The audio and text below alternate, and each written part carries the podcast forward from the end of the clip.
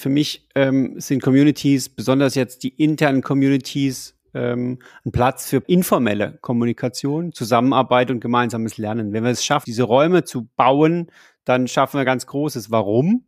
Weil wir damit die Grundlage für Transformation in der Organisation schaffen. Schnelle, agile Netzwerke, die sehr schnell auf äußere Veränderungen reagieren können.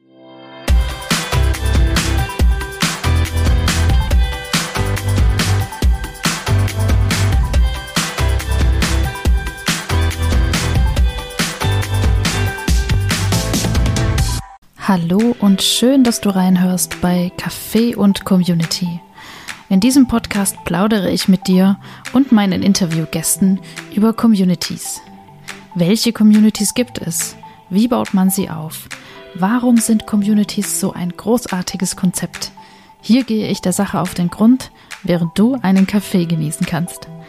Ich heiße Denise Henkel und helfe anderen dabei, ihre Communities erfolgreich und mit Freude aufzubauen. Dieser Podcast ist meiner Liebe zu Communities und den Geschichten der Menschen entsprungen, die diese aufbauen und betreuen. Hier können Sie Ihre Geschichte mit mir und mit dir teilen. Viel Spaß beim Zuhören. Vielleicht ist dir der Begriff Werkstolz schon einmal irgendwo begegnet. Wenn, dann vermutlich in Verbindung mit der Farbe Magenta. Denn dieser Begriff ist einer der zentralen Hashtags der Corporate Influencer von der Telekom und an denen kommt man auf Social Media kaum vorbei. Ich freue mich sehr, dass sich Winfried Ebner die Zeit genommen hat, mit mir über die Corporate Influencer und die dahinterstehende Community zu sprechen. Winfried baut diese Netzwerke bei der Telekom und schreibt darüber nicht nur im firmeneigenen Blog, sondern jetzt auch im Buch Die neue Macht der Corporate Influencer. Das Buch ist im Februar 2022 im Redline Verlag erschienen und Winfried hat es gemeinsam mit Klaus Eck geschrieben. Ich durfte das Buch lesen und finde, es ist ein unglaublich spannend geschriebenes und praxisnahes Buch mit zahlreichen Erfolgsbeispielen von Corporate Influencer Initiativen. Kleiner Spoiler vorweg, Communities spielen hierbei eine wichtige Rolle. Jetzt aber genug der Vorrede, lassen wir Winfried zu Wort kommen. Ich wünsche dir ganz viel Freude beim Zuhören. Hallo Winfried, schön, dass du da bist. Hallo, Denise. Dann äh, steigen wir doch direkt ein. Ich habe viele Fragen für dich und da kommt bestimmt noch mehr dazu im Laufe unseres Gespräches. Und ich hatte im Intro die Telekom-Botschafter schon erwähnt. Das ist eine Corporate Influencer Community. Erzähl mir doch mal, wenn es das überhaupt gibt, was an so einem typischen Tag in der Community der Telekom-Botschafter passiert. Ja, das mache ich gern, Denise. Erstmal danke, dass du mich eingeladen hast zu, zu diesem Podcast. Ich freue mich auf unser Gespräch. Ähm, ja, was macht ein, was ist ein typischer Tag eines Telekom-Botschafters? Steht auf, jeder andere zieht vielleicht ein oder zwei äh, Magenta-Gadgets an, äh, vielleicht Socken oder Schuhe und geht in den Kindergarten. Ähm, dann passiert mir schon mal, dass ähm, mich eine Kindergärtnerin anspricht, die ein Problem mit der Telekom hat, äh, wo ich dann versuche, äh, weiterzuhelfen, weil die Telekom-Botschafter sind Menschen, die äh, sichtbar sind im öffentlichen Raum, aber auch im digitalen Raum und ansprechbar und äh, helfen wollen, wenn es um Kundenanliegen und Probleme gibt. Mhm. Genau, dann erledigen die ihren Job. Die haben einen Regeljob äh, den ganzen Tag über, äh, sind tätig, entweder im Service oder im Vertrieb. Viele sind auch äh, im Außendienst tätig und äh, frönen da ihrer Botschaftertätigkeit und dann könnte es passieren, dass sie über ihre Arbeit berichten. Das ist so ein zweiter Teil. Also Unternehmenswahrnehmung positiv beeinflussen ist eines der Ziele. Und das geschieht nicht dadurch, dass ich irgendwelche Werbebotschaften teile, sondern indem ich von meiner Arbeit berichte. Also sei es ein Außendienstler, der mit seinem Auto rumfährt oder ein Kundenproblem gelöst hat und ihn gefragt hat, ob er darüber berichten darf. Mhm. Äh, oder sei es jemand anders, der im Service arbeitet, im T-Shop und dort sagt, hallo, ähm, heute äh, ähm, haben wir besonders, besonders besondere Thema jetzt aktuell Ukraine und mhm. äh, den SIM-Karten, die wir kostenlos ausgegeben haben, äh, gibt es natürlich viele Geschichten, die da äh, entstehen. Nicht, dass wir jede heben wollen, aber das ist das, was äh, Botschafter tagtäglich so machen. Vielleicht abends in Call. Wir haben regelmäßige Call, wo wir uns austauschen über äh, Dinge, die Botschafter äh, getan haben. Wir wollen Best Cases, also Beispiele Geschichten des Gelingens teilen und diesen den Geschichten gehen wir dann solchen Calls nach. Mhm. Interessant. Also Ich kenne das ja oft bei Leuten, äh, die irgendwo arbeiten, vielleicht bei einem Arbeitgeber, den auch viele Menschen nutzen, äh, dass die das nicht so gerne mögen, wenn man sie in ihrer Freizeit auch noch darauf anspricht. Also so, deswegen war ich gerade erstaunt oder sagen wir angenehm überrascht, dass ihr als Telekom-Botschafter das sogar gut findet, wenn euch jemand anspricht, eine Frage hat und dass ihr da gerne Auskunft gibt. Ja, also eine, eines unserer Guiding Principles im Unternehmen ist, äh, ich bin die Telekom, auf mich ist Verlass. Äh, wir haben nicht viele strategische Folien bei den Botschaftern, aber diese eine äh, ähm, Vision oder Mission Statement haben wir mit übernommen vor mehreren Jahren gesagt, ich bin ansprechbar, wenn ich jetzt morgens irgendwo bin oder auch mittags oder auch in der, in der Gaststätte, dann bin ich ansprechbar. Das kann in der Arbeitszeit sein, das kann aber auch äh, dann sein, wenn ich gerade nicht arbeite, offiziell. Wow. Okay. Und was ist denn deine Rolle in, in dieser Community und ähm, wie muss ich mir generell diese Community so vorstellen? Was für Rollen gibt es denn da so? Wer macht was? Ja, also die Community hat eine Besonderheit, ist eine Grassroot-Bewegung. Also es kam nicht ein Fachbereich auf die Idee und hat gesagt, wir wollen jetzt äh, Corporate Influencer haben, sondern es waren die Mitarbeiterinnen selbst, die gesagt haben, äh, lass uns nicht nur alleine tätig sein, äh, Personal Branding machen, sondern uns überlegen, wie können wir fürs Unternehmen tätig werden. Und äh, so haben sich dann über die Jahre verschiedene Rollen herausgebildet. Äh, ich darf selber Pressesprecher sein. Das heißt, wir haben viele Anfragen bekommen, wir haben Preise gewonnen in den letzten fünf Jahren. Äh, aber auch, wir haben jetzt viele Anfragen für ständischen Arbeiten, die über unsere Corporate Influencer Initiative äh, forschen wollen und äh, die kanalisiere ich, aber auch, äh, wenn es Anfragen gibt, wenn es um Vorträge geht und andere Sachen. Wir mhm. haben aber auch noch andere Rollen, wie zum Beispiel den klassischen, äh, Anführungszeichen, klassischen Community Manager, der diese Community aufbaut. Das ist der Alexander Lüken, macht das auch schon seit vier, fünf Jahren. Und wir haben Kernteam-Mitglieder, also Menschen, die über ihre Rolle als Corporate Influencer hinaus sagen, ich möchte helfen, dass die Community läuft. Mhm. Also so Sachen wie Listen pflegen, E-Mail-Verteiler pflegen oder die Vorstellungsrunde machen, das Onboarding begleiten, prozessual oder einer der Botschafter hat einen Telekom-Botschafter-Shop intern, wo wir die Logistik machen für äh, Magenta Gadgets. Hm.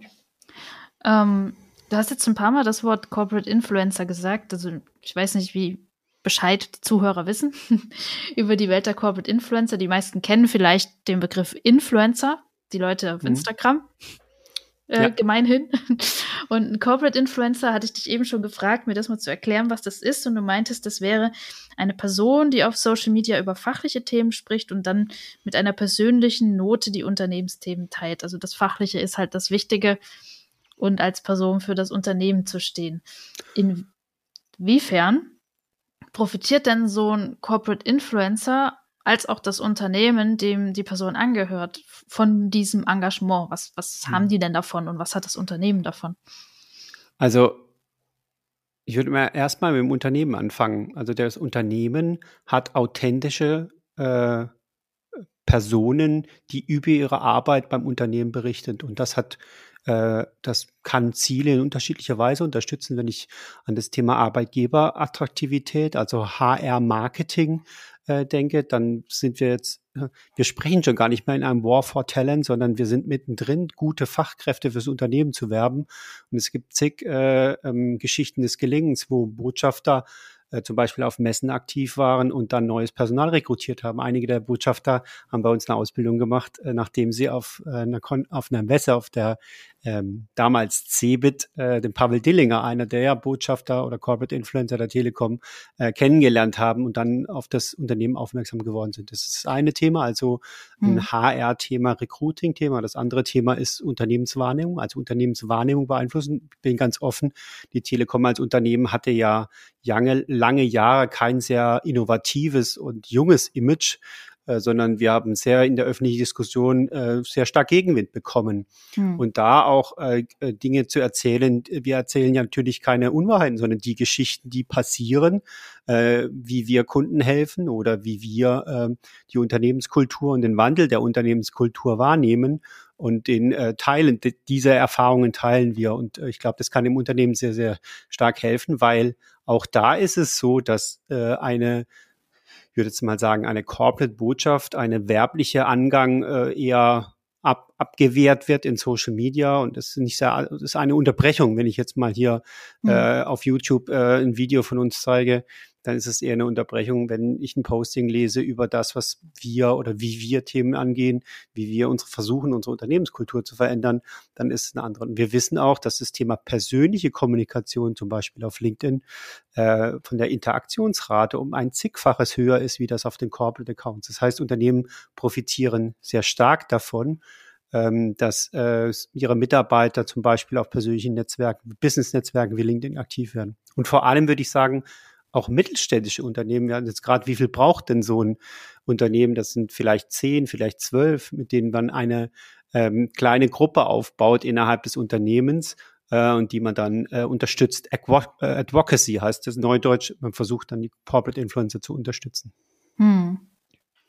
Ja, das bedeutet halt auch, dass man äh, als Unternehmen da ein gewisses Vertrauen haben muss, eine Kontrolle abgeben muss, weil halt, das ist jetzt keine Pressemitteilung, die da nochmal gegengelesen wird und von einem Profi geschrieben wurde und so weiter, sondern die Kommunikation, die da quasi im Namen des Unternehmens stattfindet, ist halt, ja, authentisch, persönlich, ungeschönt. Genau, also es hat auch noch zwei Aspekte und das Feedback seit äh, vor einem Monat haben wir das Buch jetzt gelauncht äh, ist vor allem auch in dem, in dem ersten Kapitel, wo es darum geht, dass Unternehmen die, ich würde sagen, die Scheinsicherheit einer Kontrolle der Kommunikation extern, dass quasi da Vertrauen in diese Mitarbeitenden gegeben werden muss. Und äh, man kann das nur mit einem Vertrauensvorschuss machen. Und man kann es nur machen, wenn man auch die Unternehmenskultur hat, die besagt, ich vertraue erstmal dem Mitarbeiter, dass er dem Unternehmen nicht schaden möchte. Und das merkt man mhm. schon sehr deutlich, dass da die, die Art der Fragen äh, jetzt in den Unternehmen sehr, sehr heterogen ist, sehr unterschiedlich und teilweise auch von einem sehr starken Misstrauens, ähm, ich nenne es mal Missbrauensvorsprung äh, geprägt ist. Und das braucht man natürlich. Äh, wir haben im ersten Kapitel Organisationen sehr stark darauf abgelegt zu sagen, äh, was braucht man als Unternehmenskultur, äh, welche mhm. Rahmenbedingungen brauchen wir, Social Media Guidelines, äh, sollen Verträge mit den Corporate Influencer gemacht werden, ja oder nein? Welche rechtlichen Rahmenbedingungen gibt es? Und das sind alles Unsicherheiten, die natürlich da sind, weil wir aus einer Welt kommen, wo eine, eine sehr starke Kontrolle der Kommunikation zum Beispiel über die Unternehmenskommunikation passiert ist und äh, wie jetzt dieser kontrollierte Kontrollverlust aussieht. Das ja. ist eine, eine Diskussion, die intern in Unternehmen äh, sehr oft getätigt wird. Ich würde es mal mit den Worten meines äh, Chefs äh, nehmen, embrace the change, hat er so schön im Vorwort geschrieben. Mhm. Äh, also den Wandel umarmen, anstatt äh, äh, Dinge zu verbieten, ist, glaube ich, eine, eine gute Maßgabe da für die Unternehmenskommunikateure und andere, die auch Kommunikation machen äh, von Unternehmen. Ja, also ich bin äh, sehr froh, dass ihr das Buch, du und der Klaus Eck, das Buch geschrieben habt, äh, denn ich war schon länger auf der Suche auch nach einem guten Buch mit, mit vielen Praxisbeispielen ähm, zu diesem Thema Corporate Influencer. Und da gab es bisher noch nicht so wirklich was, was, was man so wirklich auch in die Hand nimmt und umsetzen kann. Das fand ich echt, habt ihr es sehr gut hingekriegt und ich fand auch diese, diese vielen Beispiele, ähm, wie, wie verschiedene Unternehmen das für sich machen, ähm, was sie daraus gelernt haben, was sie daraus für einen Nutzen ziehen, fand ich super anschaulich. Ähm, da können wir ja auch zur nächsten Frage kommen, bevor wir die erste Hälfte von der Frage, was haben die Corporate Influencer davon, gleich auch noch beantworten können. Ja. Ähm, denn es fließt sich gerade so schön an. Äh, was ist denn dein liebstes Beispiel für ein Corporate Influencer Programm, abgesehen von den Telekom-Botschaftern? Ja, also wir haben ja einige in Canvas vorgestellt, im Community Canvas, um, um, um da mal ein bisschen Struktur reinzubekommen, weil ne, auch da eine große Heterogenität besteht. Ich äh, lerne gerne von Otto. Ich bin ganz ehrlich, ich durfte mal ein Praktikum machen vor zig Jahren. Mhm. Ähm, und äh, Otto hat äh, bestimmte Werte, bestimmte Erfolgsfaktoren, Regeln vorgegeben und hat das äh, Programm sehr stark auf das Thema HR-Marketing, Recruiting, also Jobbotschafter werden die bei Otto genannt, äh, ausgelegt und hat jetzt die Entscheidung getroffen, mit der Friederike Fritsche auch eine Corporate Influencerin Fulltime einzustellen. Es war eine Mitarbeiterin, die das Part-Time gemacht hat. Und jetzt haben sie entschieden, sie als Tech-Influencer zu positionieren. Und vielleicht können wir den Link auch in den Show Notes mal teilen, weil ich glaube, mhm. das ist ein ganz interessanter Schritt, äh, zu sagen, ähm, ihr macht das jetzt nicht nur ähm, äh, ja, zu einem Teil eurer Arbeitszeit, sondern ihr macht das jetzt auch ähm, als Fulltime-Job. Die Auf betreut den Otto Tech Account, habe ich jetzt gelernt, und hat auch eine eigene, eigene Formate auf LinkedIn, wo es um die Tech-Themen geht. Auch Otto, das wusste ich natürlich am Anfang auch nicht, sucht IT-Fachleute, die ihnen dabei helfen, bei der Digitalisierung, Transformation äh, dieses ehemals Katalog-Businesses mhm. äh, in einen Online-Store und äh, zu unterstützen. Und da brauchen Tech-Fachkräfte und äh, dieser Weg dazu gehen über eine Person finde ich schon sehr interessant. Mhm. Okay, ich habe es mir notiert, ich suche es nachher raus und dann verlinken wir das gerne in den Show Notes. Da können diejenigen, die jetzt das mal sehen wollen, sich das angucken. Genau, und dann kommen wir nochmal zurück zu der ersten Hälfte der vorherigen Frage. Was haben denn die Corporate Influencer davon, dass sie mhm. als Corporate Influencer tätig sind und teilweise auch in ihrer Freizeit zum Beispiel? Also ich würde sagen, die, dadurch, dass wir es bei der Telekom sehr stark als Community aufgebaut haben, haben die eine extrem starke Innenvernetzung, die ihnen in den unterschiedlichsten Situationen hilft, wirksam arbeiten zu können. Mhm. Äh, das ist die eine Komponente. Das heißt, ich kann Probleme schneller lösen, wenn ich äh, ein Problem habe mit einer Bereitstellung, dass irgendwo keine festgelegte Anzahl an Mbit kommt als Beschwerde bei mir an und ich kann jemanden fragen, wo ich weiß, die kann das prüfen, dann bin ich viel schneller, wie wenn ich den, die die Tausender-Nummer gebe von der Telekom, wo er dann in der Hotline landet. Das ist der eine Punkt. Also ich kann wirksamer sein innerhalb des Netzwerks, weil ich mehr Knotenpunkte innerhalb des Unternehmens habe, wo ich hilfreiche Ansprechpartner habe. Und das andere ist, äh, ein Kollege hat es so schön gesagt, besonders in der Pandemie, wir sind eine Familie geworden. Also die Botschafter sind gewachsen auf über 300 Botschafterinnen und Botschafter weltweit. Viele haben sich auch in der Pandemie unterstützt und teilweise gab es ähm, sehr persönliche Fälle. Und die, diese ganze Persönlichkeit mit in dieses Netzwerk einzubringen, ist das, was teilweise im Regeljob fehlt, also oder auch zu kurz kommt, mhm. weil ich bin auch ganz offen, wir sind auch im Unternehmen, das sehr performanceorientiert ist, wo Dinge abgeliefert werden müssen. Ähm, teilweise äh, finden die Kolleginnen und Kollegen sich als Person wieder in den Botschafter äh, und können dann Dinge teilen, die sie wirklich beschäftigen. Und mhm. das schweißt zusammen. Das hilft auch durch manche Krisen. Ähm, äh, jetzt, äh, es, es sind ja genügend da, sagen wir es mal so, wo diese Art von Unterstützung gebraucht wird auch auf der persönlichen Ebene. Von daher äh, freuen wir uns da stark, dass dieser innere Zusammenhalt immer stärker geworden ist äh, in den letzten Jahren. Ja. Ja, du hast jetzt auch schon öfter die Community erwähnt und auch gerade schon so ein paar Vorteile von der Community genannt. Welche Rolle spielt denn die Community im Speziellen für dieses Corporate Influencer Programm? Ja, also für mich ist sie entscheidend. Ähm, mhm. Man kann nur wirksam nach außen kommunizieren, wenn man äh, die Innenvernetzung stärkt und Angebote schaffen kann oder Lösungen schaffen kann für Kunden. Äh, wenn ich wirk nicht wirksam wäre, könnte ich nicht als Botschafter tätig sein. Für mich ist eben der Sweet Spot, dieses Kernteam, das sich um den Aufbau der Community kümmert. Ähm, und das ist vielleicht auch ein großer Unterschied zu anderen Programmen, die ähm, kurzfristig Botschafter ausbilden und denen ein LinkedIn-Training geben und sagen, jetzt poste etwas. Mhm. Ähm, das wird nicht, oder glaube ich, dass es kein nachhaltiger Weg ist, äh, Einzelkämpfer zu schaffen, die versuchen, ihre persönlichen Social-Media-Profile hoch zu ähm, jatzen, sage ich sogar mal, weil äh, das, das ist nicht nachhaltig und es verbindet auch nicht das, was ich in der Arbeit mache, mit dem, wie ich in Social Media wirke. Also äh, da darf kein, ähm, aus meiner Sicht, wenn wir authentisch sein wollen und authentisch kommunizieren wollen, dann müssen wir auch dafür sorgen, dass die, die Mitarbeiterinnen das tun können. Und wir im Kernteam, aber auch von der Organisation her, helfen dabei, dass äh, Menschen äh, authentisch kommunizieren können. Ja, ähm, ihr habt im Buch auch so die Aufgaben umrissen, die so ein Community Manager hat von, von so einer Community. Also da haben wir schon die Ohren geschlackert. Also es ist ganz schön viel, äh, was, was da zusammenkommt. Ähm, du hast gesagt, ihr habt da eine Person, die die Community also hauptsächlich aufbaut.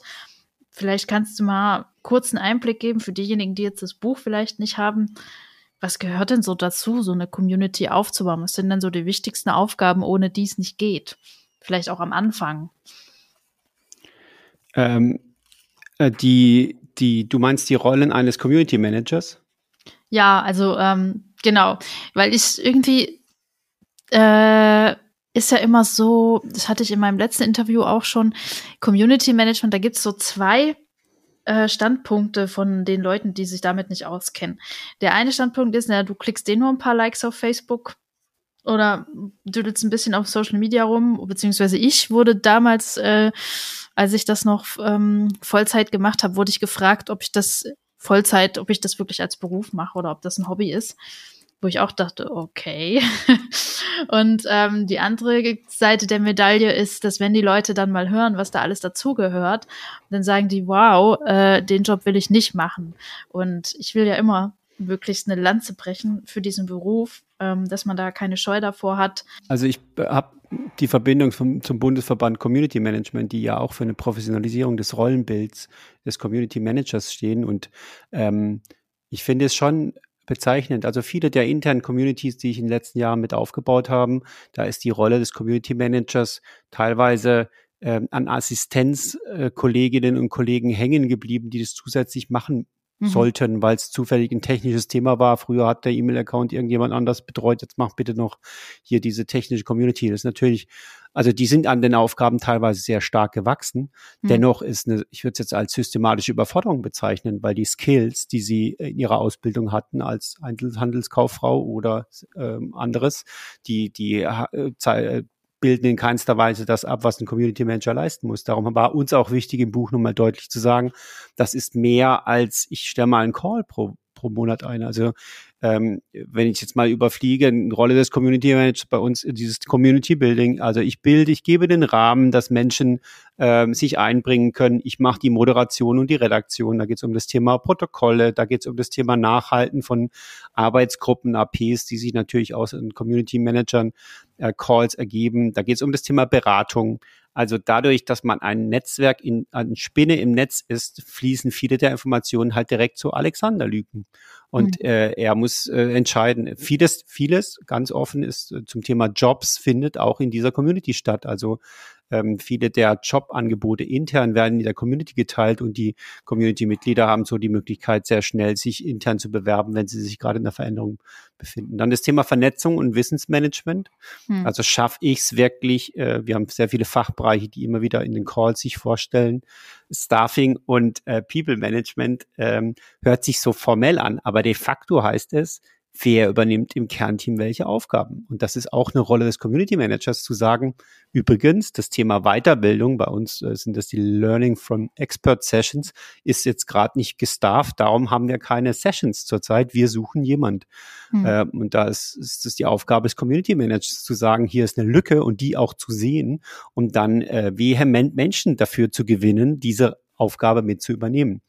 Äh, genauso wie Newsletter und andere Sachen. Ähm, wir haben dann auch viel Good Management reingeschrieben, weil wir merken, also und wir haben die Aufgaben teilweise auch delegiert, muss man ehrlich sagen. Wir haben äh, eine Kollegin, die ähm, ähm, Vertrauensbotschafterin geworden ist, weil wir gesagt haben, äh, sie kann so gut mit Menschen umgehen und oft Menschels, da gibt's auch ähm, Konflikte und äh, da, da fliegen mal die Fetzen in, in Kernteam und äh, diese, diese, ähm, das zu begleiten und, und auch wieder zu lösen, damit man nach vornherein wieder arbeiten kann. Ähm, das haben wir zum Beispiel auch einer Vertrauensbotschafterin gegeben, die dann angesprochen werden kann. Und äh, mhm. so das, das Letzte für uns ist, äh, weil ich glaube, viele Organisationen haben nicht gelernt, mit äh, Communities und Netzwerken zusammenzuarbeiten. Also die Frage, wie schaffe ich es, ähm, systematisch mit der Formalorganisation in Verbindung zu kommen. Und ich glaube, das ist so die Königsdisziplin. Also mhm. schaffen wir es in klassische äh, Kampagnen, die wir haben, werbliche Kampagnen, äh, da eine Co-Kreation zwischen dem, was in der Werbung passiert und bei den Botschaftern passiert, ähm, äh, hinzubekommen. Also das ist immer wieder von Punkt zu Punkt und dann passieren gute Sachen, wie zum Beispiel bei einer Werbekampagne äh, zum Thema Wir sind wie ihr, also der Service, da hat es eigentlich sehr gut gepasst. Genau, also dieses Thema äh, Community Manager und die Rollen äh, sind schon sehr, sehr vielfältig und ich finde eigentlich ist noch immer äh, viel zu wenig ausgeprägt. In jetzt, ich schaue natürlich sehr stark auf Großkonzerne, wie, äh, wie diese Rolle beschrieben ist oder unzureichend beschrieben ist, weil mhm. sie schon sehr umfänglich ist. Und ja. man hat einen anderen Blick, vielleicht noch als Ergänzung. Community Manager hast du natürlich auch beim Thema Telekom hilft. Also Service Communities da draußen machen, da gibt's Community Management in, in der Community Richtung Kunden. Ja, mhm. ähm, ähm, das ist auch eine Rolle und die, die ist in meinem Kopf ist die zusammen, aber in der formalen Organisation ist sie natürlich ganz weit auseinander. Das eine ist eine interne Organisationsrolle, Organisationsentwicklung. Äh, das Arbeiten in Communities ist ein eigenes Genre. Und das andere ist, ich mache Kundenservice äh, nicht mehr eins zu eins am Telefon, sondern in einer Community und damit eins zu n mhm. und habe da Effekte. Aber ich finde, die Aufgaben sind ähnlich, ähm, aber sie sind in der Arbeitsrealität noch weit auseinander. Ja, das finde ich schade. Das, das fällt mir auch immer wieder auf, dass es so zwei Welten gibt. Also auch die Welt, aus der ich komme, ähm, aus dem Bereich Videospiele, Produktentwicklung oder selbst als ich auch so eine Kundenservice-Community aufgebaut habe für, für Telekommunikation da war ich, wie du es so schön beschrieben hast, ich war schon eher die Spinne im Netz. Ich war sehr, sehr innen drin. Also es waren auch kleinere Dimensionen, aber ich, ich kannte die verschiedenen Abteilungen. Ich musste mich stets absprechen mit den verschiedenen Abteilungen, Marketing, Kundenservice und ähm, auch sehr viel koordinieren. Dieses Wissensmanagement ist unglaublich wichtig. Mit der Umgang mit Menschen. Man muss sehr viel geduldig erklären wenn die Kollegen noch nicht so richtig was anfangen können mit Community Management. Und ja, und dann gibt es jetzt irgendwie so das, was man, so habe ich das Gefühl, in Deutschland auch gemeinhin als Community Management versteht, zumindest wenn man den Recruiting-Portalen glaubt, dann sind das ja immer die Leute im Außenbereich, im Kundenservice, die halt Kommentare moderieren und Fragen beantworten. Das ist für mich eher so eine Service-Rolle. Also ja, so diese zwei Welten, ja, irgendwie, ich glaube, man könnte viel mehr erreichen, wenn das noch ein bisschen enger verzahnt wäre, aber ich drifte ab. Nein, ich finde, das, das Spannende daran ist, also, also Kommentare zu beantworten und darauf einzugehen, ist aus meiner Sicht ein ganz kleiner Teil von Community Building und Community Management. Ja. Und dass es teilweise gleichgesetzt wird, ist schade für, das, für den Begriff des Community Buildings, weil das ist es nicht mhm. nur. Und das zu sagen, glaube ich, hilft, äh, äh, weil ähm, wir, wir, ich finde, wir gehen auch viel zu kurz, indem wir sagen, die Community ist, natürlich sprechen wir auch von Communities, wenn es um Kanäle geht, also die Twitter-Community oder die LinkedIn-Community und andere Communities.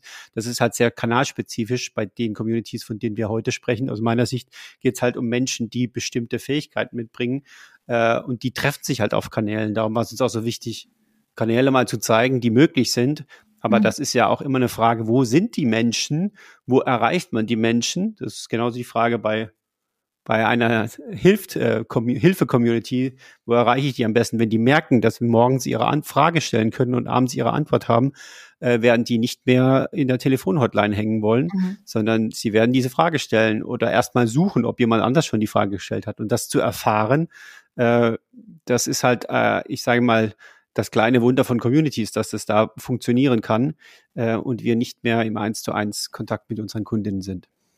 Ja, ja, ähm, vielleicht bleiben wir auch kurz bei der Frage der Technik, denn dazu hätte ich auch eine Frage und die wird immer wieder gestellt. Also ich fand es so schön, dass äh, du und ich da irgendwie äh, das gleiche Motto haben. Erst der Mensch, dann die Technik. Ähm, aber es ist natürlich so, man braucht irgendwie auch eine technische Plattform, wenn das Ganze irgendwo online stattfinden soll. Und es ist eine Frage, die oft gestellt wird, welche Plattform kann ich denn nutzen? Und die Leute wollen erstmal nichts bezahlen oder es soll einfach sein, um mal zu gucken, wie es funktioniert. Was sagst du denn?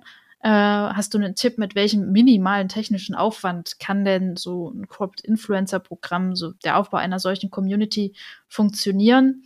Und vielleicht kannst du das Beispiel aus deinem Buch fand ich sehr, aus eurem Buch fand ich sehr gut, äh, wo ihr verschiedene technische, verschiedene Kommunikationskanäle aufgezählt habt und äh, beispielhaft dargestellt habt, wie man die Kommunikation kombinieren kann auf den verschiedenen Kanälen. Das ist mhm. ja auch eine Möglichkeit, dass man nicht so einen Alleskönner hat. Ja, also wir haben halt gemerkt, dass ähm, also der erste Punkt wäre, nutzt Bordmittel. Bordmittel heißt, was ist so in der Organisation da? Ich bin überzeugt, dass E-Mail als Bordmittel nicht reichen wird, um eine Community aufzubauen. Das mhm. vielleicht mal vorangestellt, weil dieses Thema Vernetzung, das Thema Kommentieren, das Thema sich vorstellen, äh, geht da total verloren und man kann damit keine Community aufbauen.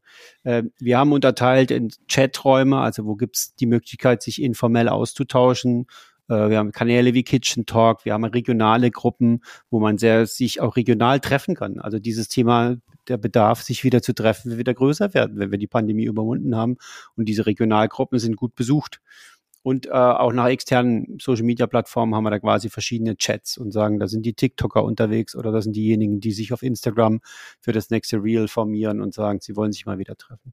Dann haben wir dies, das Social Intranet und ich glaube, ähm, ähm, ich, ich glaube, ohne Social Intranet wird es recht schwer werden, eine Community aufzubauen, äh, warum? Man braucht die technologischen Features, wie ich kann einen Blogbeitrag schreiben, ich kann drunter kommentieren, ähm, ich kann Basisinformationen bereitstellen und die auch kommentieren. Unser ganzer Onboarding-Prozess über sechs Monate ist im Social Internet äh, hinterlegt. Äh, manche Check Checklisten sind hinterlegt. Es gibt Terminübersichten. Also dieses Thema, sich passiv Informationen zu recherchieren, sehr einfach und damit schnell und auch schnell zu interagieren, sind ist ähm, interessant. Ein Beispiel jeder Corporate Influencer hat eine sechsmonatige Probephase. Der erste Post in, ist in der internen Social Media Gruppe. Und zwar ist es eine Selbstvorstellung. Da wird der Kollege oder die Kollegin erstmal begrüßt, da wird äh, nachgefragt, da gibt's vier, fünf standardisierte Fragen, zum Beispiel über was könntest du täglich oder über was könntest du einen Vortrag halten? Auch sehr potenzialorientiert, wo man sagt, okay, stell dich mal als Person vor. Hm. Wir wollen jetzt nicht unbedingt wissen, was ist deine deine Be Bezeichnung von deiner Abteilung, sondern wir wollen verstehen, für welche Themen du brennst. Hm. Und äh, auf diese Vorstellung passiert immer wieder, dass da kommentiert wird, dass Leute dann äh, eine Woche oder zwei Wochen später, wenn sie im Call sind, die auch nochmal äh, persönlich erzählen. Und das ist die erste Verbindung zwischen Menschen, wo ich weiß, ah, Peter Pan aus äh, Bad Salzuffeln hat jetzt äh, äh, hat vor allem das Thema Radfahren und hat vor allem das Thema ähm, äh, der lötet gerne irgendwelche iPhones zusammen. Ja, das kann ja sein, dass es zwei Passionen von der Person sind und das speichere ich dann ab und brauch's vielleicht wieder mal, wenn ich aktiv werden will. Klar, mal auch E-Mail als Kanal, aber das ist eher für Kolleginnen, die jetzt äh, zum Beispiel mobil nicht auf Social Media, Internet zugreifen können, dann wird das Protokoll einfach nochmal versandt. Für uns ist es wichtig, das Protokoll ist im Konzern frei zugänglich für alle. Das heißt, dieses die Möglichkeit, dass jeder sehen kann, was in unseren Calls besprochen worden ist im Konzern. Also 230.000 Mitarbeiter können das potenziell sehen, was wir ähm, jede Woche besprechen. Das hat schon eine sehr enorme Wucht und man kann in einem Social Internet dann auch sehen, wer schaut da drauf, wer kommentiert und das hilft natürlich äh, der Initiative enorm. Dann haben wir Videocalls ähm, jede Woche. Ähm, es gibt Treffen. Ich finde, ähm, das war in der Pandemie schwierig, weil man sich nicht persönlich treffen konnte. Es gab keinen persönlichen Austausch. Die Kolleginnen haben sich mit einer Virtual Office Tour äh, beholfen. Das war, da habe ich äh, Gänsehaut bekommen, weil ich innerhalb einer Woche äh, in Athen sein konnte und danach irgendwo in äh, in den USA an der Westküste war am nächsten Abend. Das waren einfach WebEx Teams äh, beziehungsweise WebExen Videokonferenzen, wo Menschen dann mit ihren Smartphones durch die Bürowelten gelaufen sind mhm. und äh, den anderen Botschaftern und auch der Telekom vorgestellt haben, wie ihr Büro aussieht. Das war mhm. für mich schon besonders, weil äh, klar, es war Pandemie, es war eine besondere Zeit, aber die, die Botschafter hatten da äh, eine Idee, um äh, die Offices in Budapest oder in Paris oder in, in Belgien äh, war man einmal äh, quasi da innerhalb von zwei Wochen jedem anderen vorzustellen. Das hat natürlich auch die Innenvernetzung wieder gestärkt, weil man gemerkt hat, wie stolz die Kolleginnen äh, sind, äh, am bestimmten Standort zu sein. Teilweise ist es ausgeartet einer Vorstellung der Stadt, die gesagt haben, jetzt schaut euch mal die Stadt. Und ich würde jetzt vielleicht noch eins drauflegen am Ende. Ähm, das hat dazu geführt, dass Botschafter in ihrer Freizeit äh, zwei Kolleginnen aus den USA eine Europatour gemacht haben, wo dann die Botschafterinnen in Europa die äh, Anlaufstellen waren für Übernachtungen und sich dann einmal zu treffen. Von daher äh, das sind so Tools. Wir waren bei den Tools. Aus meiner Sicht ist wichtig, auch auf den externen Plattformen zu sein. Das heißt, es gibt da zum Beispiel auch auf LinkedIn eine Telekom-Botschafter-Gruppe. Teilweise sind da auch externe drin. Wir haben auch externe Telekom-Botschafter, die dann äh, mit in der Gruppe drin sind, weil wir wollen immer da sein, wo die Menschen sind. Das heißt, mhm. für, für mich, es gibt keine optimale Kombination. Es gibt Präferenzen von von Menschen, wie sie kommunizieren wollen. Und dann gibt es Vereinbarungen drüber, wo man sagt, jetzt lass uns eher mal das machen. Wir haben auch einen, äh, einen Kanal mal geschlossen, weil wir gesagt haben, der hieß wichtig und relevant. der, der, es liegt natürlich immer im Betrachter, im Auge des Betrachters, was wichtig und relevant ist. Äh, wir haben jetzt Top-Themen zum Teilen, heißt jetzt einen, wo wir sagen, wenn eine große Kampagne kommt oder andere Sachen und wir Dinge auch teilen wollen, wo wir sagen, das ist wichtig, dass alle wissen, dann so heißt der Kanal. Also aus meiner Sicht gibt es keine optimale Kombination, sondern immer wieder die Frage, was braucht ihr? Ja, wo kann man einen Rahmen schaffen? Was braucht ihr? Über was wollt ihr kommunizieren? Ja, ja. also von daher war es uns im Buch wichtig, aufzuzeigen, für welche Cases, welche Tools möglich sind, wo genutzt werden können und weniger jetzt muss es so sein. Was wir auch merken und äh, ist halt, dass so ein ganz einfache Sachen, die aber auch in einer zentral gepflegt werden müssen, weil die dezentral nicht funktionieren, ist so eine Mitgliederliste. Also welcher Name, an welchem Standort, welches sind die vier Social Media Accounts, die sie verwenden und was ist ihr Status? Also quasi sind sie Mentor oder Mentee oder sind sie, äh, sind sie äh, Anführungszeichen Probebotschafter. Solche einfachen Listen werden dann schon von jemandem gepflegt, der wiederum im Kernteam ist, der sagt, okay, das ist mit meiner Aufgabe, dass man dann einfach durch diese Liste gehen kann. Hm. Spannend. Du hast so ein paar Sachen erwähnt. Äh, da würde ich gerne noch mal genauer drauf gucken. Du hast Onboarding erwähnt. Du hast die Vorstellung von neuen Telekom-Botschaftern erwähnt. Du hast regelmäßige Calls erwähnt. Also da passiert ja ziemlich viel bei euch. Ähm, was braucht es denn, ähm, damit so eine Community von Corporate Influencern langfristig aktiv ist? Was sind so die, die Hebel? Was sollte man vielleicht beim Community Building bedenken? Ähm, was sind die Bausteine, die es braucht? Also ich glaube, als Community Manager muss einem klar sein, ich darf nicht die Agenda machen, mhm. sondern ich muss den Raum schaffen und Leute befähigen und wieder ermuntern, dass sie ihre Themen mit in diese Runde bringen. Weil das ist das, was sehr häufig passiert, dass das zu einem äh, ich nenne es jetzt mal Informationsbasar von Zentralisten wird und man nicht das hebt oder nicht das zeigt, äh, was die Botschafter oder die Botschafterin in dieser Woche oder in den letzten Wochen getan hat. Das heißt, die Perspektive, den Botschafterinnen eine Plattform zu geben, wo sie ihre Dinge und ihre Ideen teilen können, wo sie Resonanz bekommen auf eine sehr frühe Art und Weise, wo sie Feedback erhalten. Das ist schon was, was Community Building aus meiner Sicht ausmacht, weil ähm, ohne diese Resonanz können die nicht wachsen. Ohne Feedback werden die nicht größer. Meistens bekommen sie das Feedback nicht durch ihre direkten Führungs- äh, oder Vorgesetzten, sondern sie bekommen es sehr, sehr stark in der Community. Und ähm, das ähm, zu, zu fördern ist eine der Kernaufgaben. Am Anfang haben wir immer gesagt, Frage, was die Kolleginnen und Kollegen brauchen. Manchmal kommt da auch ähm, sehr heterogene Bedarfe raus, muss man auch ganz offen sagen. Also man hat Angst, es zerfleddert dann ein bisschen. Äh, dann überlegt man, wie man das ein bisschen kanalisieren kann oder was jetzt wichtigere Bedarfe sind. Aber äh, zu fragen, was sie brauchen und ganz offen. Ach, ganz am Anfang der Community waren das Magenta Kugelschreiber, um sie im Kindergarten auszuleben oder beim Amt. Ja, also haben wir uns irgendwie überlegt, wie wir Magenta Kugelschreiber organisieren, um dann Mikroguerilla-Marketing mit zu unterstützen, mhm. was auch gut funktioniert hat. Also, ähm, aber teilweise sind es ganz einfache Dinge und, und ich versuche, wenn ich berate, andere Großkonzerne oder mittelständische Unternehmen versuche ich immer davon wegzubekommen, dass eine kleine Gruppe von zwei, drei Leuten sich zentral überlegt, was denn jetzt wirklich wichtig sei und dann äh, Menschen damit beglückt, weil ich glaube, die äh, Kolleginnen wissen schon ganz genau, was sie eigentlich brauchen. Und diese Frage immer wieder zu stellen und darauf jetzt wahrscheinlich nicht immer eine sehr gute Antwort zu können, geben zu können, aber zu versuchen, das Beste zu geben als jetzt Kernteammitglied, damit ähm, die Botschafter bei ihrer Arbeit unterstützt werden. Ich glaube, ist eine der zentralen Fragen. Was brauchst du?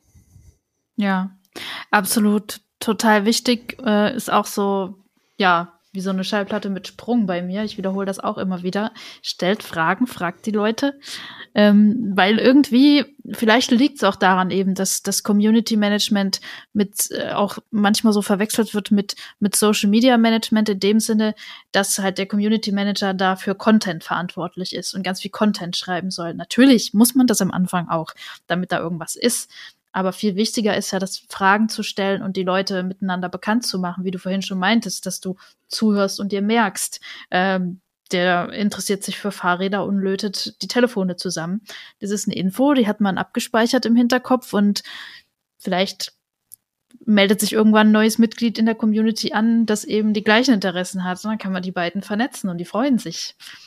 So, und das, das, das ist halt für mich die Magie von Community Management und ja. Ja.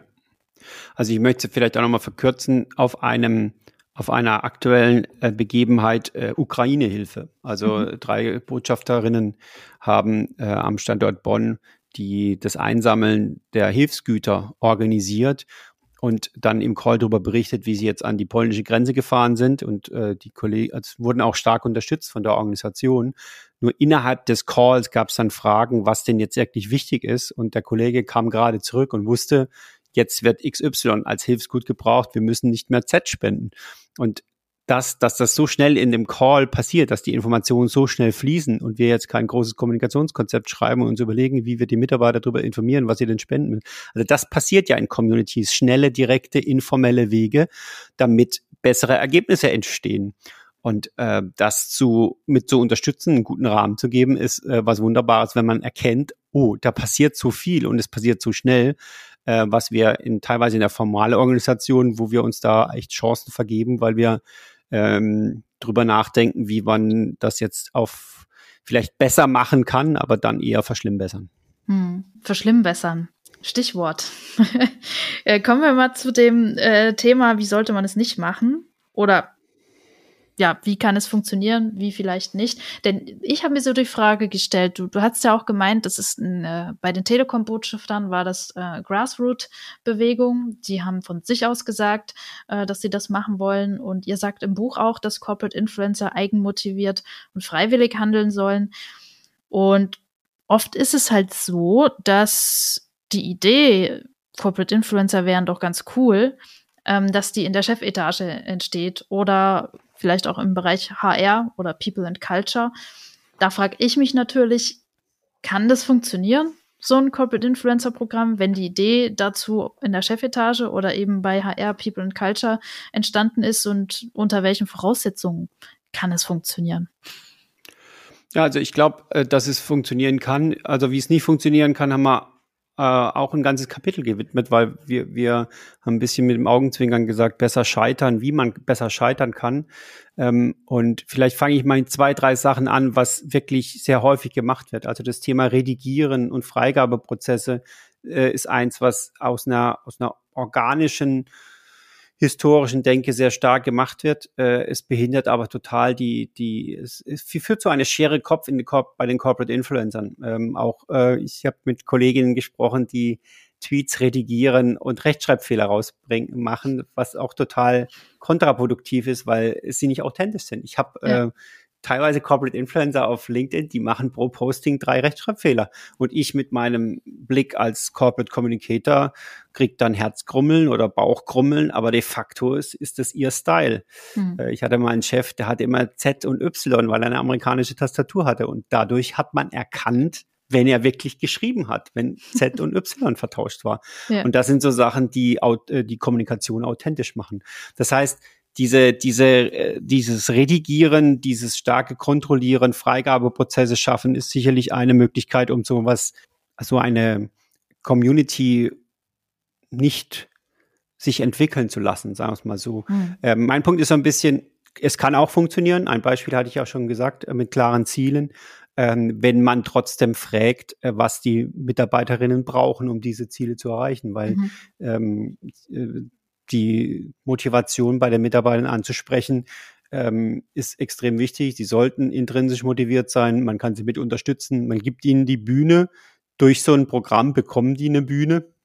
Ich merke es ja daran, dass wir teilweise Corporate Influencer äh, nennen im Buch und die sich darüber freuen, dass sie genannt sind. Auch das ist wieder eine Bühne. Mhm. Und diese Bühne intern zu schaffen für andere Bereiche und zu sagen, hey, ähm, Peter Schmidt als Beispiel ist ein Kollege, der der Standorte, Mobilfunkstandorte aufbaut und äh, diese Arbeit begleitet auf Twitter. Das ist ganz, äh, ganz fachlicher Content, ähm, äh, wo er äh, sehr für eine Community von sehr technikinteressierten Kolleginnen und Kollegen dann äh, seine Arbeit teilt und da Feedback gibt und äh, seine äh, Erfahrungen aus seiner Arbeit teilt. Und so dieses inhaltliche Feedback geben, aber nicht in dem Sinne von äh, schreib überarbeite das mal, das ist ein schlechter Schreibstil, hm. ähm, sondern eher ähm, okay, man kann, ich finde, man kann, also ich finde halt, das Interessante ist, in der Community gibt man sich auch Feedback, wo man sagt, das ist jetzt nicht gelungen, das ist auch wichtig, wir klopfen uns nicht nur auf die Schultern, mhm. ähm, aber dieses Feedback zu geben, dass sie vielleicht in einer äh, formale Organisation so schnell und so gut nicht bekommen, dass sie sich weiterentwickeln können, das ist schon wichtig. Und dann kann es auch funktionieren, wenn man sagt, es kommt aus einem HR-Bereich oder äh, aus anderen Bereichen. Ja.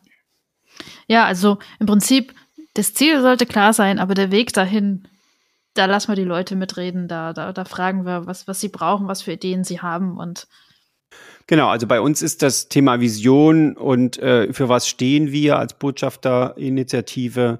Ich glaube, nach zwei, drei Jahren haben wir angefangen, dieses Chart zu bauen. Ich halte nicht so viel davon, bei solchen Initiativen von Anfang an eine klare Strategie vorzugeben. Man kann natürlich den Rahmen setzen und sagen, wir haben folgende Ziele, hm. aber wie das dann erreicht wird, sollten, sollte schon in Co-Kreation passieren, weil sonst einiges an Energien ver verpuffen. Und man kann auch ehrlich sagen, bei manchen der Sachen, manche der Ideen, die in Calls entstehen, die verpuffen halt dann auch, weil sie dann vielleicht doch nicht tragfähig sind. Aber das merkt man relativ schnell, ja. äh, wenn es schon in der Community nicht funktioniert, dass vielleicht extern auch nicht funktioniert.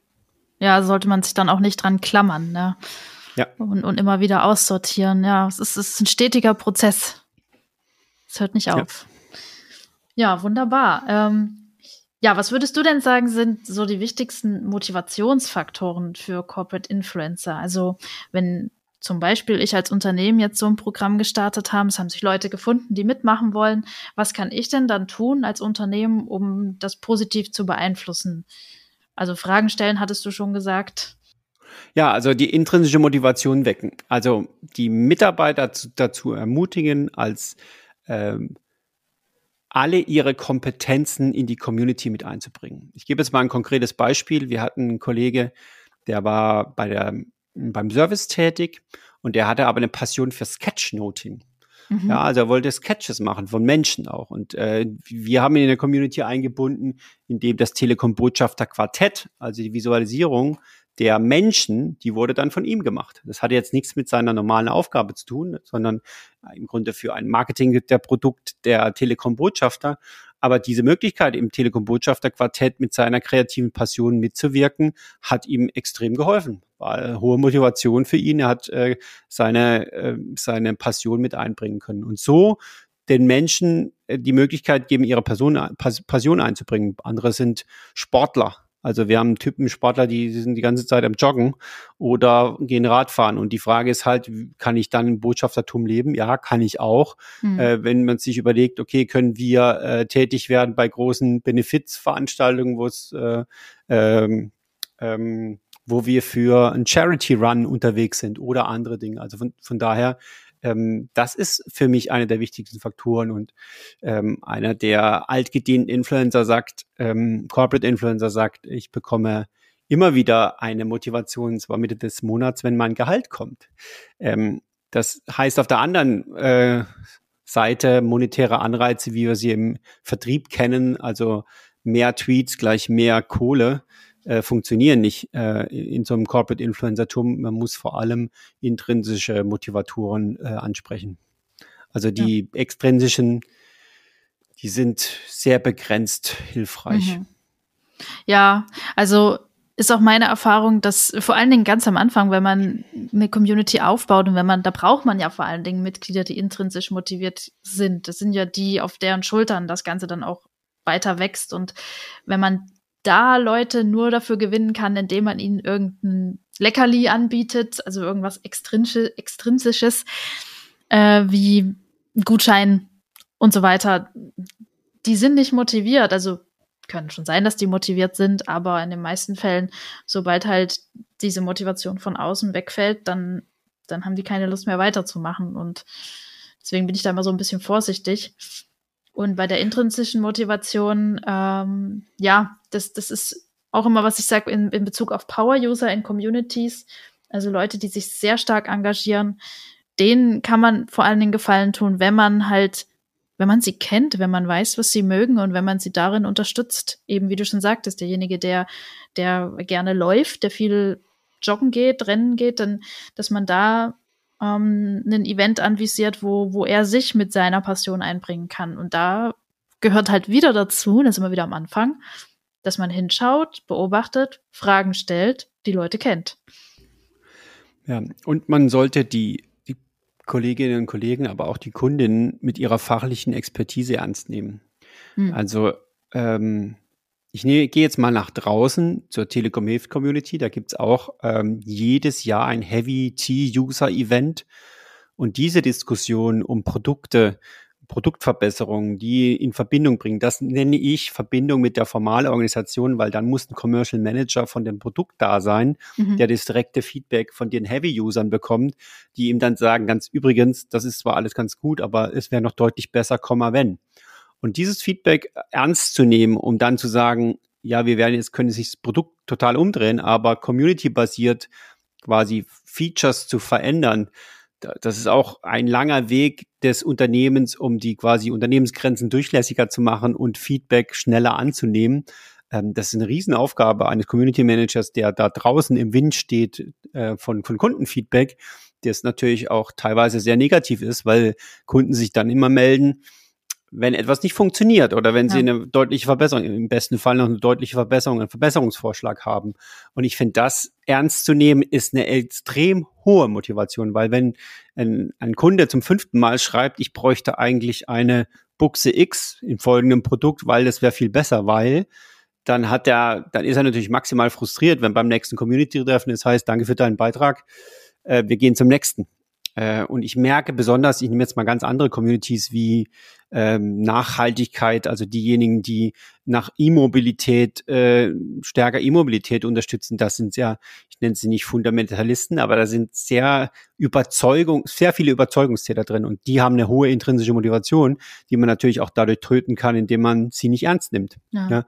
Und äh, das, ähm, also das passiert natürlich, gelingt auch nicht immer jetzt bei den Telekom-Botschaftern, dass wir jede äh, Passion ernst und nicht nur ernst, sondern auch noch mit in die Community bringen kann. Aber sich das zumindest vorzunehmen, zu sagen, das ist Teil dieser Community und wir wollen diese Dinge heben gemeinsam, das ist schon wichtig, ja, weil es halt ja. halt die, die Chancen deutlich vergrößert. Ja, also da machst du ein Fass auf äh, mit, mit Feedback und, und Verbesserungsvorschlägen. Da habe ich wirklich in meiner beruflichen Laufbahn als Community Managerin das so viel Mist auch erlebt, dass das quasi so ein Kanal geöffnet wird für Verbesserungsvorschläge. Oh, wir haben jetzt eine Community und die Leute nutzen den dann, um ihre Verbesserungsvorschläge abzugeben. Und ja, am Ende landen all diese Vorschläge in der runden Ablage. also man sagt Danke für deinen Vorschlag und, und das war's. Aber es gibt auch Beispiele, wo es wirklich gut funktioniert, wo aber das ganze Unternehmen schon so drauf ausgerichtet ist, dass sie eben die Vorschläge der Community umsetzen. Also ja, mein Ex-Arbeitgeber GIFGAF, äh, englisches Mobilfunknetzwerk, nenne ich immer sehr gerne, die gewinnen ständig Preise, eben weil ja. da von Anfang an das so gestrickt wurde, dass die Community eben bestimmt, wie sich das Produkt entwickelt. Und es geht, ja, und man kann auch, wenn man nicht so begonnen hat, kann man trotzdem in kleinen Schritten äh, den Weg dahin öffnen. Aber wie du schon sagst, ernst nehmen, ja, nicht irgendwas versprechen, was man nicht halten kann. Viele versprechen dann lieber gar nichts. Ich sag dann auch immer, ich nenne es Erwartungsmanagement. Man kann da doch offen und ehrlich sein. Man kann sagen, hier, ähm, Dank für eure Vorschläge, aber hast vorhin auch gesagt, so, wir können jetzt nicht den kompletten Geschäftsbereich ändern oder so, ne, was, was du dir vorstellst, da, da, muss man sich halt mal die Zeit nehmen und auch erklären, was da alles mit reinspielt und warum es eben nicht so einfach ist, das zu ändern. Und das ist dann aber auch ernst nehmen. Ja, man setzt nicht um, was die Person sich wünscht, aber man nimmt sich die Zeit, dir zu erklären, warum es in dem Maße nicht geht und vielleicht kommt ja eine andere Idee dabei raus. Hm. Also was ich halt merke, ist, wenn ich jetzt auf die Telekom-Botschafter zurückgehe, diese Perspektivenvielfalt, die da ist, wo man manchmal die Augen verdreht, weil wieder eine Person mit der gleichen anderen Perspektive, der man überhaupt nicht teilt, startet, das ist schon eine Herausforderung, die erstmal überwunden werden muss, damit man sich begegnen kann und echt lernen kann von anderen. Mhm. Und das das passiert halt manchmal nicht. Das ist auch die Frage, wie wir Debatten führen, dass wir da relativ äh, versuchen, in unseren, also ist ein eigener Podcast, über Filterblasen, wo man, wo man halt sich, sich selbst nur referenziell verstärkt. Und ich merke, je größer die Community ist, je größer sind auch die teilweise unterschiedlichen Perspektiven auf das, was wir tun. Darum helfen manchmal solche Sachen wie Vision oder ein Bild, wo man sagt, auf das wollen wir uns verständigen. Ähm, aber sich die gegen, also das, was Gegenseite, sage ich schon, also die andere Perspektive anzu, äh, anzuhören und auch zu wirklich verstehen zu wollen, das ist schon ein, eine Fähigkeit, die ein Community Manager auf jeden Fall braucht, aber natürlich auch von den Community-Mitgliedern ähm, an, erforderlich ist, damit da ein Wachstum stattfinden kann. Und hm. manchmal ist es auch so, auch ganz ehrlich, wir hatten vom Thema Onboarding gesprochen, äh, Kolleginnen und Kollegen sind bei der Community. Äh, ich hatte in einem Kapitel auch geschrieben, sich freundlich verabschieden ist auch ein wichtiger Punkt. Also teilweise, weil man das Unternehmen verletzt lässt. Äh, eine Kollegin hatte da einen Blumenstrauß bekommen von den Botschaftern hatte, und hat sich, hat sich öffentlich darüber geäußert, was natürlich eine toll, ein toller Exit ist aber auch äh, wenn man sagt, äh, jetzt ist es nicht dran. Ich habe privat eigentlich jetzt eine Situation, wo ich nicht mehr als Influencer tätig sein kann oder möchte oder beruflich ist jetzt gerade so viel los, ich kann das gar nicht mehr, dass man dann sagt, man geht auf inaktiv und sowas. Auch dieses freundliche Verabschieden aus Communities will gelernt sein. Mhm. Ähm, wir, uns war immer wichtig, dass wir nicht nur Karteileichen haben, sondern aktive Community-Mitglieder. Und äh, es passiert halt, dass dann Leute wieder aus der Liste rausfallen, dann reden die Coaches, also die Mentoren mit denen und dann, wenn die sagen, hey, es ist jetzt nicht mehr drin, dann werden die auch freundlich verabschiedet. Ja, weil es bleibt ja nicht immer, es bleibt ja nicht immer gleich. Und deswegen ist halt auch das Onboarding so wichtig, also das auch immer wieder, also es sind vielerlei Hinsicht wichtig. Zum einen, weil man sich nicht ewig auf die immer gleichen Power-User oder Influencer verlassen kann. Das ist ja auch viel zu viel von denen verlangt. Ähm, weil, naja, man Lebensumstände ändern sich, gründet eine Familie, jemand wird krank, etc. Kann ja alles passieren. Ähm, und dann ist es halt auch wichtig, dass Leute nachkommen, eben um diese Vielfalt der Perspektiven sicherzustellen. Man will ja keine geschlossene Clique haben. Und deswegen, ja, ist Onboarding sehr, sehr wichtiger Punkt. Genau, und bei uns in der Telekom-Botschafter-Community ist dieses Onboarding sehr ein persönliches Onboarding. Klar, es gibt Calls, wo man sagt, äh, das ist äh, der, der Start in die Community, das sind die wichtigen Informationen, das sind die Kanäle und sowas. Das ist eher so ein technisches Onboarding, würde ich sagen. Und dann bekommt jeder neue Botschafter, jede neue Botschafterin bekommt einen Coach, einen erfahrenen Telekom-Botschafter, mit dem sich immer wieder trifft. Dann gibt es auch einen Austausch der Coaches über die äh, Kolleginnen. Und dann schlägt der Coach vor, dass der Botschafter nach sechs Monaten zum Beispiel als permanent permanentes Mitglied in die Community mit aufgenommen wird. Das ist quasi eher so ein, äh, quasi eine Coach-Coachee-Situation in den ersten sechs Monaten. Dann kommt man selbst in, in die Community und hat dann Aktivitäten und dann äh, kann man auch selbst Coach werden, mhm. äh, um andere wieder an die Community ranzuführen. Und das ist schon äh, auch eine Aufgabe eines wiederum Kernteam-Mitglieds, der dann sagt, ich bin nicht nur Corporate Influencer, sondern ich kümmere mich auch um den Community-Aufbau und wir merken natürlich, dass äh, je größer die Community ist, je wichtiger ist dieses Onboarding, weil natürlich sehr stark die ähm, äh, teilweise, je, je, der, je mehr man wächst, je größer wird auch die Interpretationsvielfalt von dem, was ein Influencer oder Corporate Influencer machen kann, was ja auch gut ist, weil es die Vielfalt im Unternehmen abbietet, an, äh, abbildet, aber auch ähm, äh, teilweise schwierig, weil es halt ausfranst. Ja, wir mhm. wollen ja nicht beliebig sein, sondern wenn wir uns überlegen, mit welchen Zielen wir uns unterstützen, die haben wir uns als drei Ziele genommen mit drei Hashtags und die sind jetzt die letzten vier Jahre auch unverändert. Das heißt, da eine Konstanz zu bekommen, die äh, wir nennen das Botschafter Basics, die immer wieder in Calls erklärt werden von den alten Hasen. Das ist auch ein wichtiges Element einer Community. Also das Thema Repetition, also Wiederholung äh, von Ritualen oder Wiederholung von äh, Themen, die äh, wichtige Basiselemente der Community sind, sind nicht zu vernachlässigen. Ja, also wenn ich wieder neu reinkomme, weiß ich gar nicht, ob wir jetzt auf welchem Chatkanal wir sind, weil wir haben jetzt gerade mal wieder äh, gewechselt von A nach B und dann muss man das erklären und sagen, okay, heute sind wir da und vielleicht auch wiederholen. Ja, musste ich gerade dann dran denken, dass äh, so eine Community, die es schon länger gibt, äh, wo ja auch schon sehr viel passiert ist, ähm, wo vielleicht auch viele Mitglieder sind und ganz viel los ist. Wenn man da als neues Mitglied reinkommt, ist man ja auch erstmal total überfordert, weswegen so ein Mentor sehr gut ist. Und aber auch so diese Wiederholung, diese Rituale, diese Information, dass man das immer wieder macht und nicht die Augen verdreht und sagt, da müssen wir das jetzt nochmal alles runterbeten und so weiter. Die Leute, wenn die sich unsicher fühlen, die, die neu dazukommen und orientierungslos sind und, und das Gefühl haben, puh, also wenn ich jetzt was sage, dann könnte ich schon könnte ich schon irgendwie ins Fettnäpfchen treten und so weiter, so dass es irgendwie so ungeschriebene Gesetze gibt. Ähm, das hindert ja auch total die Leute daran, sich aktiv einzubringen. ja. ja. Also einen Platz zu schaffen, wo Menschen sich vertrauen. Ich gebe jetzt mal ein Beispiel. Der Moderator war nicht da. Ja, bei einer Gruppe von 60, 70 Leuten im Regelcrawl kommt es schon mal zur Unsicherheit. Was macht dann ein Botschafter? Er spielt Musik ein von seiner Playlist und überbrückt das. Also quasi äh, und was ich da so interessant finde, ist, dass jeder sich auch verantwortlich fühlt für diese Community und dass dann daraus resultiert, dass etwas passiert und nicht alle jetzt warten, weil der Moderator jetzt gerade mal äh, da ist und quasi Beamtenmikado spielt und sagt, ich warte jetzt mal, bis sich ein anderer bewegt. Nee, es äh, ist daraus eine Situation entstanden, wo ich echt schmunzeln musste, weil ein Kollege angefangen hat, DJ zu spielen und jetzt äh, die Zeit zu überbrücken, dass wir eine gute Zeit haben. Und das finde ich schon interessant, weil es halt zeigt, wie lebhaft eine Community ist oder wie lebhaft auch nicht. Ja, es gibt ja auch selig ganz offen bei uns Calls, wenn da der, der Lead oder der Moderator nicht drin ist, dann schweigt man sich erstmal an. Das passiert sehr selten bei den Botschafterinnen. Warum? Weil sie sich verantwortlich fühlen für den Raum, den sie haben. Sie nehmen sich die Zeit und wollen äh, auch eine gute Zeit miteinander haben.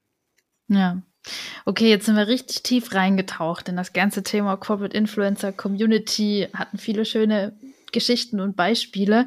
Ich würde jetzt zum Abschluss nochmal den Bogen wieder ähm, so ein bisschen nach außen umleiten, wie auch immer man das jetzt formuliert. Ähm, und da ist meine letzte Frage an dich. Inwiefern sind denn Corporate Influencer ein Phänomen der, der neuen Arbeitswelt, des New Work und wie sollte deiner Meinung nach die nächste Evolutionsstufe der Arbeitswelt aussehen? Und welche Rolle spielen darin dann wiederum die Communities? Hm. Also für mich ähm, sind Communities, besonders jetzt die internen Communities, ähm, ein Platz für informelle Kommunikation, Zusammenarbeit und gemeinsames Lernen. Wenn wir es schaffen, diese Räume zu bauen, dann schaffen wir ganz Großes. Warum? Weil wir damit die Grundlage für Transformation in der Organisation schaffen. Schnelle, agile Netzwerke, die sehr schnell auf äußere Veränderungen reagieren können. Ähm, äh, der Strategie-Prof Kotter hat mal so schön von Beschleunigernetzwerken der Transformation gesprochen und sagte, wir bräuchten eigentlich nur fünf bis zehn Prozent der Gesamtmitarbeitenden, um solche Beschleunigernetzwerke aufzubauen. Und das ist es im Kern. Also schaffe ich, wir haben im letzten Kapitel so schön geschrieben, ähm, äh, wenn alle abgeholt sind, ist keiner mehr da. Ja, also dieses ständige Abholen von Menschen, damit sie wieder wirksam werden können, äh, wir schaffen durch, ist glaube ich, kann nicht das Ziel sein, weil wir können nicht alle abholen. Wir sind aber sicher Menschen mit hohem Vernetzungsgrad, ähm, äh, können intern viel schneller sich neu orientieren und können Lösungen schaffen, die sie in ihrer Formalorganisation mit einem festen, mit einer festen organisatorischen Zuweisung und mit festen Aufgabe gar nicht tun könnten.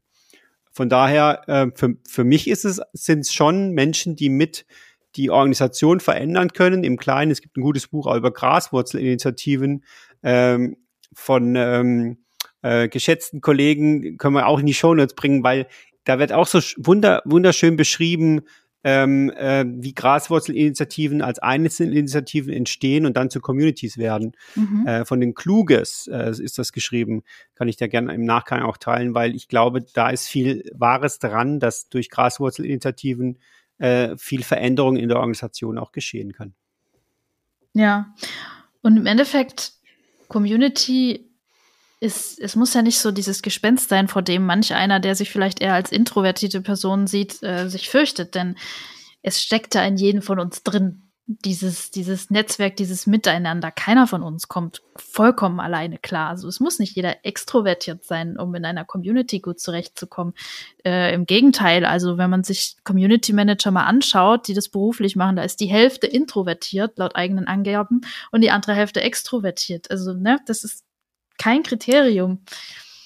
Ja, ist ein sehr guter, ist ein sehr guter Punkt, Denise, weil der, wir haben das so beschrieben als externer Werkstolz und interner Werkstolz. Also manche tragen den Unternehmensausweis auch innen in der Tasche und sind aber auch sehr stolze Mitarbeiter, weil sie schon äh, vieles erlebt und viele Produkte mit auf den Weg gebracht haben. Sie zeigen ihre Art äh, quasi auf eine andere Art und Weise, wahrscheinlich auch nicht so viel extern, ähm, und auch nicht so viel auf Social Media, aber wenn man mit denen in, ins Gespräch kommt, darum Vielzahl, auch viel, Vielfalt der Kanäle, dann äh, merkt man schon, wie, wie stolz sie aufs Unternehmen sind. Sie drücken ja. sich nur nicht aus oder stellen das sie nicht so aufs Tableau. Genau, und so, so gesehen können sowohl die Introvertierten, die vielleicht still mitlesen und dann an einem bestimmten Punkt ganz ausgewählt einmal was sagen oder reagieren, ähm, genauso von einer Community-Struktur in der neuen Arbeitswelt profitieren, wie eben die Extrovertierten, die halt die bunten Hunde sind.